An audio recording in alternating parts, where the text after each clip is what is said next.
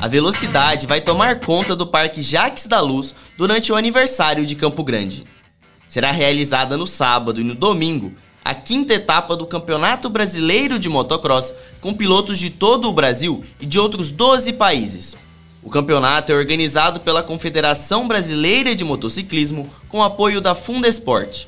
E o diretor-presidente da Fundesport, Herculano Borges, destaca a importância da volta da competição para a capital depois de seis anos. Nós temos uma confederação que é presidida por um sul-mato-grossense, o Firmo, e o Firmo trouxe o projeto para nós e nós achamos muito interessante, porque além de trazer os melhores atletas, melhores equipes, trazer milhares de pessoas para o nosso estado, é, fomentando o turismo, a economia, vai dar oportunidade para que o Campo Grandense, o Grossense, que gosta de adrenalina, de aventura e de, de, de assistir provas, né, é, com, com saltos, com bons pilotos, tenham essa oportunidade. Segundo Firmo Alves, presidente da Confederação Brasileira de Motociclismo, o parque está preparado para o evento.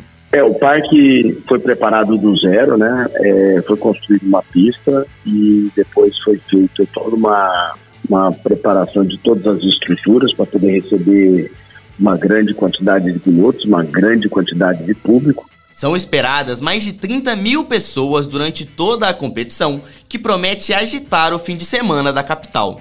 É um grande espetáculo, né? Tem pilotos do mundo de 12 países, né? é, grandes campeões internacionais aqui, né? Então, assim, e, e, é um final de semana de atividade, não é só uma, uma corrida. São várias corridas acontecendo, moto na pista a partir de 8 horas da manhã.